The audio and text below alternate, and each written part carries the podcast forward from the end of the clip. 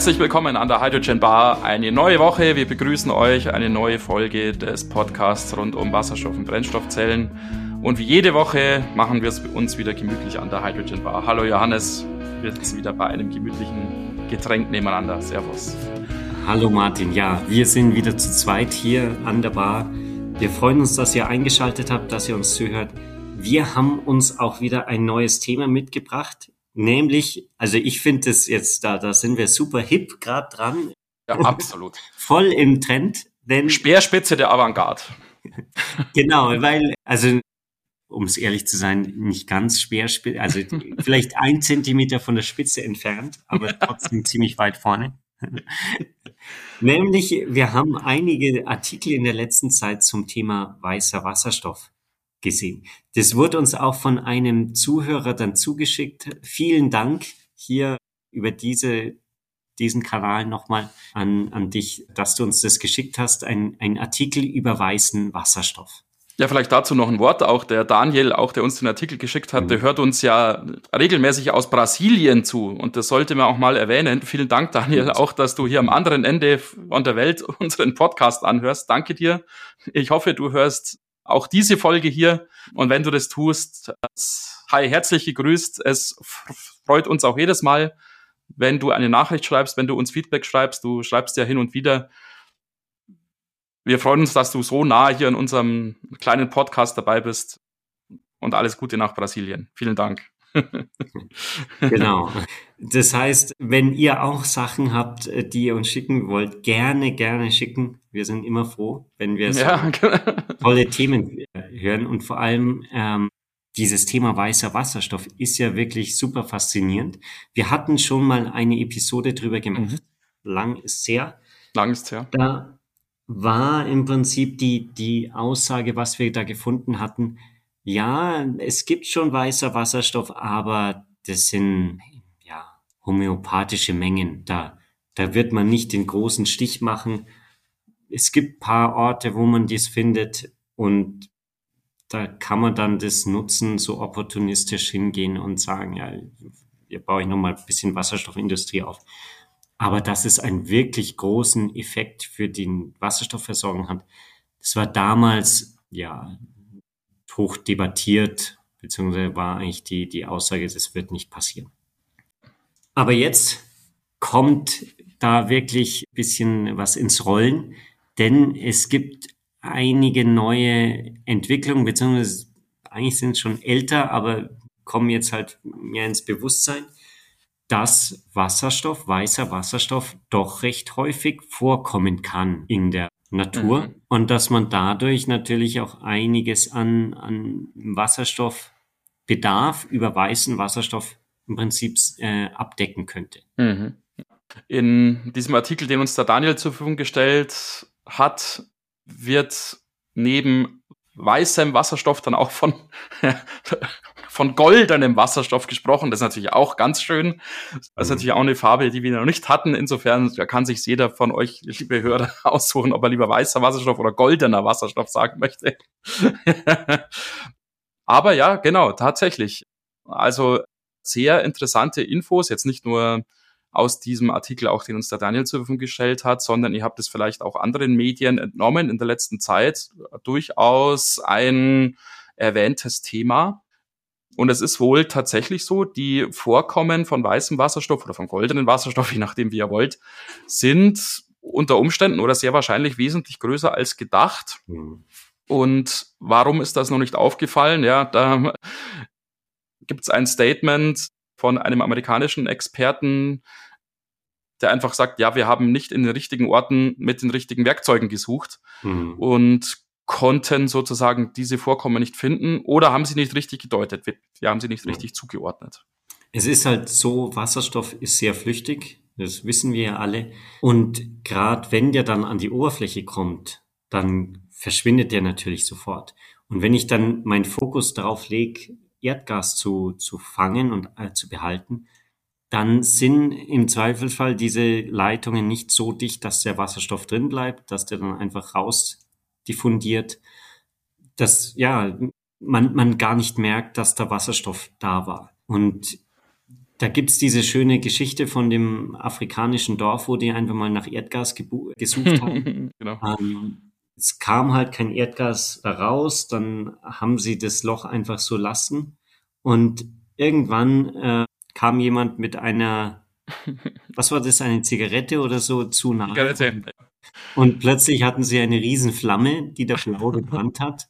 Und ich glaube über Wochen, bis sie es ja. ausbekommen haben. Und da war halt über Jahre ist da der Wasserstoff ausgetreten. Mhm. Mit einer sehr, sehr hohen Konzentration, also wirklich ja. irgendwie 80, 90 Prozent war das, glaube ich. Und inzwischen betreiben 98 Prozent. Ja. 98 sogar. Ja. Inzwischen betreiben sie da einen Wasserstoffmotor, wo sie dann Strom erzeugen. Ja. Also ganz, ganz simpel, aber im Prinzip, das, das ist eben auch das Faszinierende, finde ich, dass es so scheint, dass da der Wasserstoff einfach ständig nachkommt. Mhm. Und das ist auch ein Punkt, wenn wir vielleicht mal ein bisschen in die Theorie dann gehen, wie das funktioniert, mhm. wo die Theorie dann auch ist, dass der im Prinzip regenerativ ist. Also dass man nicht da ja. irgendwie Erdgasvorkommen hat, die dann halt einfach leer sind, sondern dass ständig neuer Wasserstoff unter der Erde entsteht. Genau, genau. Und das ist natürlich verwunderlich, weil man denkt sich, ja, das dauert wahrscheinlich halt wie beim Öl oder beim Erdgas, das dauert doch bestimmt Millionen von Jahren mhm. und dann, dann braucht man da wahrscheinlich eine Deckschicht, die dann gasdicht ist, dass es nicht abhauen mhm. kann und so weiter.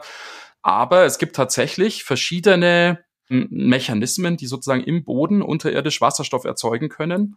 Und die sogenannte Serpentinisierung wird als wird als als wird als größter Treiber sozusagen vermutet. Also der Mechanismus, der für die Entstehung des meisten Wasserstoffs unterirdisch verantwortet ist, verantwortlich ist. Und das ist tatsächlich ein erneuerbarer oder regenerativ, regenerativer Prozess. Der besteht nämlich daraus, dass einfach Wasser fließt und zwar durch ein eisenhaltiges, eisenreiches Gestein. Und man braucht eine gewisse Tiefe, weil die Temperatur erhöht sein muss und auch der Druck erhöht sein muss. Aber dann entsteht dort aus dem Zusammenspiel zwischen Wasser und, und eben diesem eisenreichen Gestein unter dem Einfluss von Druck und Temperatur Wasserstoff. Mhm. Und der sammelt sich dann entweder in geeigneten ja, Höhlen oder Kavernen oder er gelangt halt durch irgendwelche Leckagen, durch irgendwelche Risse oder Undichtigkeiten nach oben und verschwindet sozusagen an der Oberfläche ins Nichts, mhm. in die Atmosphäre. Ähm, und dann ist er natürlich schwieriger nutzbar, aber wenn es halt die Möglichkeit gibt oder er die Möglichkeit hat, sich in einer Kaverne oder sonst irgendwo zu sammeln, ist das eine natürliche Wasserstoffvorkommensquelle. Hm. Und das ist natürlich dann ideal, gerade wenn man diese Kavernen hat, weil dann wird er halt gesammelt. Wenn, wenn das nicht da ist, dann diffundiert er halt durch das Erdreich durch. Und wenn man da jetzt reinbohrt, dann kommt halt gerade der Wasserstoff dann in dieses Bohrloch, der da wirklich direkt daneben durchdiffundiert im Prinzip, sich dann da den, den einfacheren Weg sucht. Wenn du seine Kaverne hast, also im Prinzip seinen Regenschirm, den du da anbohrst, dann ist es natürlich wunderbar, weil da schön dieser ganze Wasserstoff aus einer ganzen, ja, größeren Region gesammelt wird, dann ja. angezapft ja. werden kann. Und ja, so kann man dann wirklich recht einfach den Wasserstoff aus der Erde bekommen. Genau. Ein zweiter Mechanismus, der auch noch eine Rolle spielt, aber der viel, viel langsamer geht und deshalb mutmaßlich für wesentlich weniger erzeugten Wasserstoff sozusagen verantwortlich ist, ist die sogenannte Radiolyse, wo also radioaktive Elemente im Gestein dafür sorgen, auch wiederum das Wasser aufgesplittet wird, wie bekannt, in Wasserstoff und Sauerstoff und so eben Wasserstoff erzeugt wird. Aber nachdem in der Regel die Radioaktivität von Gestein verhältnismäßig niedrig ist, ist das eben, wie vorhin schon erwähnt, ein sehr, sehr langsamer Prozess und kann, so ist die aktuelle Vermutung oder der aktuelle Stand der Technik, bei weitem nicht so viel ähm, oder nicht so schnell Wasserstoff erzeugen wie der Prozess oder der Mechanismus der Serpentinisierung. Mhm.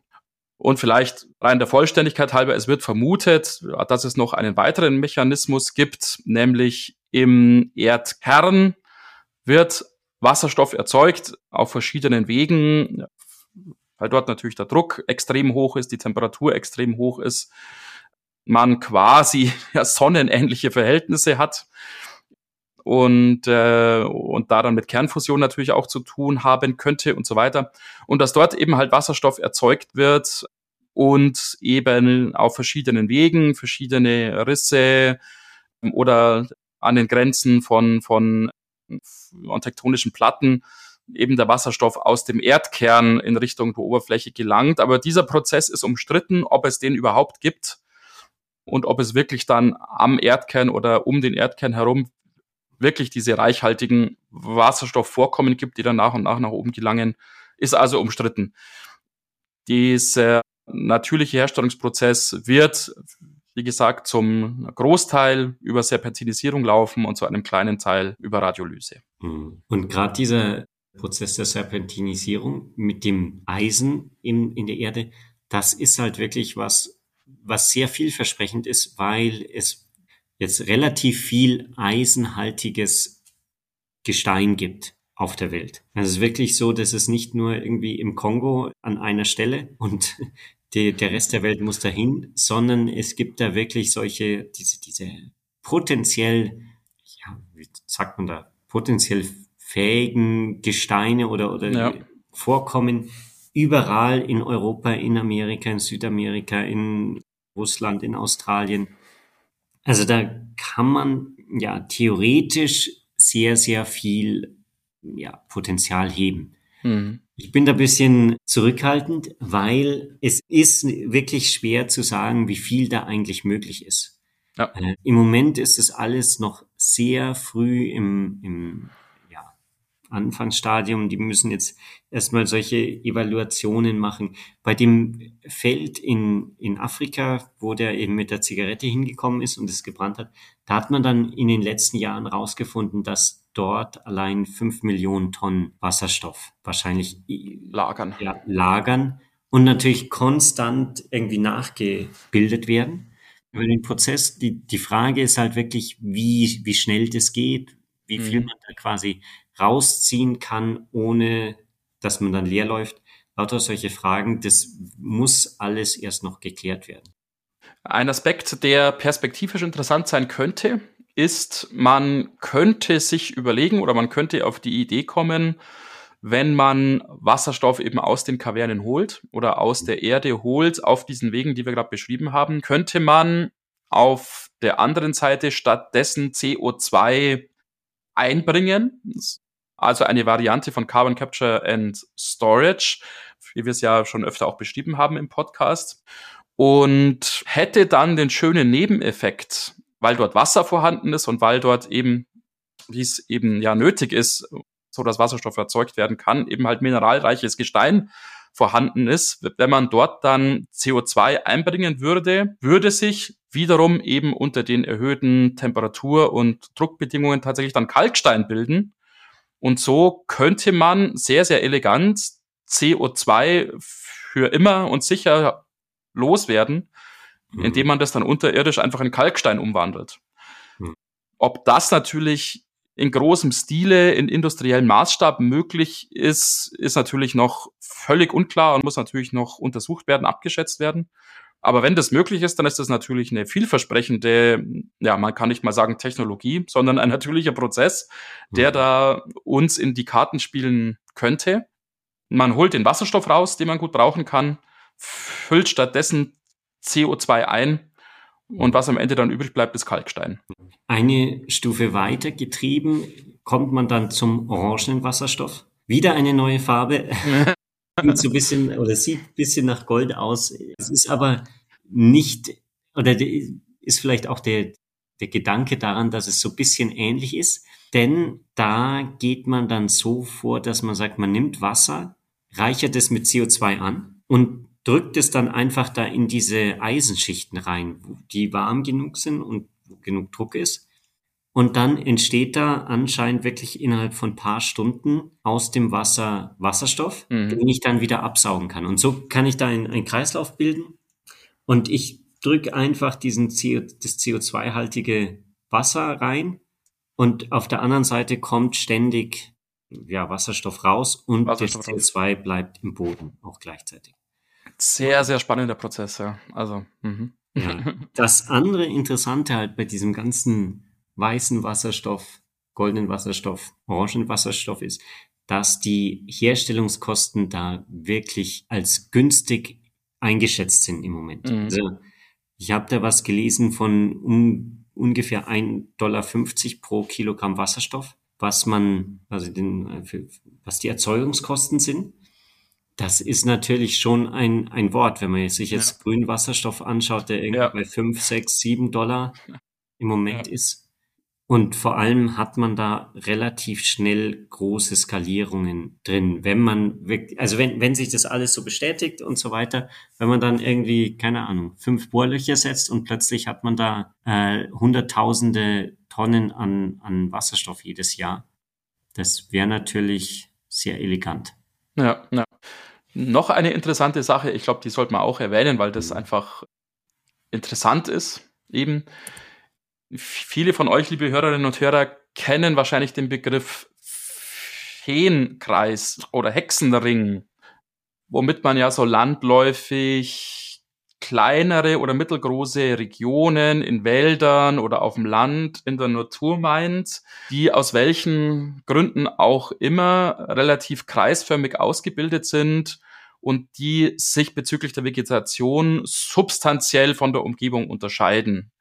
Also zum Beispiel jetzt mitten im Wald eine kreisrunde Lichtung, wo die Vegetation plötzlich sehr, sehr sparsam ist, wo keine Bäume wachsen und auch keine anderen nennenswerten Pflanzen oder Büsche, vielleicht ein bisschen Magerrasen, aber sonst nix. Oder irgendwelche Regionen in, in, in ja, sowas wie Gebirgslandschaften, wo sich plötzlich irgendwelche kreisrunden mh, hm, Regionen zu bilden scheinen, die plötzlich ganz flach sind und die sich auch eben von der Vegetation her stark von der Umgebung unterscheiden. Und diese sogenannten Feenkreise oder Hexenringe sind ja schon immer mit einem gewissen Mysterium behaftet, daher natürlich auch der Name. Man wusste oder weiß auch immer noch nicht so genau, was da passiert, warum, äh, warum die sich bilden. Und es könnte sein, oder es ist ziemlich wahrscheinlich, dass es tatsächlich im Zusammenhang steht mit natürlich vorkommendem Wasserstoff. In Regionen, wo durch eben Spalten oder Risse Wasserstoff aus der Tiefe sozusagen nach oben steigt, könnte es sein, dass sich im Boden Mikroben ansammeln, die von, ähm, von, die von diesem Wasserstoff leben und dadurch die Vegetation ebenfalls negativ beeinflussen. Und jetzt ist natürlich immer schwierig, weil in solchen Regionen oder in so Feenkreisen es halt wahrscheinlich nicht so sein wird, dass man dort den Wasserstoff dann wirtschaftlich nutzen kann. Aber es könnte eine Erklärung sein, oder es ist eine wahrscheinliche Erklärung, wie sich diese Feenkreise oder Hexenringe tatsächlich gebildet haben. Mhm. Insofern sehr interessante Mechanismen, und auch dort wieder, ja, die Einschätzung von den Experten, ja, man hatte das einfach bisher nicht auf dem Schirm. Man hat diese Feenkreise untersucht, ja, was ist da passiert, wo kommt das her? Man hat den Boden untersucht, aber dass man dort jetzt quasi auf die Wasserstoffkonzentration hin untersucht hat, auf diese, auf diese Idee ist man anscheinend bisher einfach nicht gekommen. Ja, also es ist wahnsinnig viel noch offen. es verspricht sehr interessant zu sein. Es wäre wirklich ein Gamechanger eigentlich, wenn, wenn man da einfach so ein Loch in die Erde bohren kann und dann kommt da der Wasserstoff raus. Also fast so wie, wie damals, als man das Öl gefunden hat und plötzlich dann nutzen könnt, konnte. Ich glaube, das wird die, die Wasserstoffindustrie natürlich sehr, ja, ändern. Also einmal die, die Nutzung natürlich viel, viel stärker vorantreiben, weil plötzlich der Wasserstoff günstig vorhanden ist. Und auch in, in großem Maße. Wir haben ja jetzt in den letzten Episoden schon ein paar Mal dieses Thema auch gehabt, dass es wahnsinnig schwer ist. Einerseits braucht man viel Wasserstoff, damit Industrien sich umstellen und die brauchen den verlässlich. Andererseits wollen die Leute, die die Wasserstoff herstellen, lieber klein anfangen, weil sie nicht gleich voll ins Risiko gehen wollen. Und wenn man da so Bohrlöcher setzt, da, da hat man halt einmal die Kosten fürs Bohrloch und dann kommt relativ viel raus. Das mhm. wäre natürlich ein, ein interessanter Punkt, um genau dieses Problem, dieses Henne-Ei-Problem zu adressieren. Ja. Man muss natürlich sehen, es gibt natürlich diese ganzen Probleme mit ja, Bohrungen und, und im Prinzip diese Gasförderung ist ja auch umstritten, weil man eventuell da Probleme mit der Umwelt hat und so weiter. Ich mm. muss jetzt sagen, ich sag eventuell, weil ich gar nicht weiß, wie das mit dem Wasserstoff ist. Also ich glaube nicht, dass man da irgendwelche Chemikalien in die Erde spritzt, sondern einfach nur anbohrt. Also, mm. aber ja, es ist auf jeden Fall grundsätzlich diese ganze Bohren und, und Mining und so weiter ist ja ein hochreglementiertes ja. Geschäft. Ja. Also ich ja. kann ja nicht hier einfach hergehen und sagen, ich bohre jetzt in meinem Garten mal ein, ein Loch. Ich glaube, da brauche ich auch ein paar Jahre lang Genehmigungszeiten und so weiter. Also man, ja. man, wird sehen, wie sich das alles entwickelt. Es verspricht auf jeden Fall sehr spannend zu sein. Ja, ja, ja, genau. Genau, genau richtig, was du sagst. Da gab es ja auch die, die, diese Einschätzung dieser spanischen Firma auch, die gerne ja hier in Europa sozusagen starten würde und mal anbohren möchte, um da natürlichen Wasserstoff zu fördern. Aber wie du es ja sagst, das ist streng reglementiert. Und nachdem man sich wieder mal auf der politischen Ebene nicht vorstellen mhm. konnte, bislang auch, dass man mhm. sozusagen in den Boden bohrt und da was Erneuerbares rausbekommt oder, oder was Regeneratives rausbekommt, mhm ist halt jetzt die Förderung sozusagen jetzt generell eingeschränkt und das Bohren generell eingeschränkt. Und das ist dann auch ein Problem für diese spanische Firma tatsächlich im aktuellen Zustand, die also erst sinnvoll loslegen kann, wenn es für die Förderung von Wasserstoff da eine Ausnahme gibt. Hm. Und ja, nein, ich glaube, da braucht man auch kein Prophet sein. Man kann schon sagen, ja, das ist jetzt nicht das Erste, was da auf der Agenda steht, wahrscheinlich in in der Politik der Europäischen Union auch, dass man jetzt für, für die natürliche Förderung von Wasserstoff mhm. irgendwelche Ausnahmeregelungen schafft. Insofern ja. ist das wahrscheinlich schon noch ein gewisser Weg, der da zurückgelegt werden muss. Mhm. Ja. Und es bleibt natürlich dann weiterhin die, diese ganze Frage hinsichtlich Transport. Also es gibt genug Sachen, die dann noch ungelöst sind. Also gerade wenn ich da in, in Afrika irgendwie den Wasserstoff rausbekomme, macht es Sinn, den nach Europa zu transportieren macht es eher Sinn oder wollen die Regierungen dann sogar, dass der vor Ort verarbeitet wird und verbieten den die Ausfuhr? Also da gibt es sehr viel. Es muss nicht sein, dass das die Lösung zu all unseren Energieproblemen ist. Wahrscheinlich nicht, aber es Wahrscheinlich ist ein Time. Ja, wieder mal, genau. Dafür. Genau. Ja. Wir verlinken euch die Infos und soweit es uns möglich ist, auch die Artikel wieder in den Show Notes, wie ihr das gewohnt seid. Mhm. Da könnt ihr euch dann auch selbst einlesen. Teilweise ist es so ein bisschen dann hinter den, den, den, den Bezahlschranken mhm. ähm, und den Magazinen. Aber wenn jemand von euch eben da einen Account hat, kann er sich da auch die Details anschauen. Ansonsten zumindest kann man sich ja so die Überschriften anschauen oder so das Wichtigste dann daraus extrahieren. Also dazu schaut am besten in die Show Notes oder wenn ihr dann spezifische Fragen habt oder ganz allgemein mit uns in Kontakt treten wollt, dann schreibt uns wie immer Kontaktformular auf der Webseite oder E-Mail-Adresse kontakt@hydrogenbar.de. Ja, Johannes, ich glaube, wir haben wieder mal dieses schöne Thema recht umfangreich behandelt. Natürlich mhm. können wir wieder nicht jedes ja. Detail ansprechen, das ist klar. Aber vielleicht, ich habe es zwar schon, oder wir haben es oft gesagt, vielleicht finden wir jemanden, mit dem wir auch wirklich ja, sprechen ja. können. Genau. Ähm, mal schauen, ich muss sagen, meine Kontakte in die Minenbranche oder meine Branche ist sie nicht so groß. Ich werde schauen, ob wir da irgendwas finden. Ja, genau. Jemanden finden. Mal sehen. Genau. Wir schauen mal, genau. Wir halten euch auf dem Laufenden. Ja und hören uns ansonsten nächste Woche wieder mit einem weiteren mhm. spannenden Thema und wir freuen uns, wenn ihr dann wieder mit einschaltet. Macht's gut, bis dahin. Bis dahin, ciao. Ciao.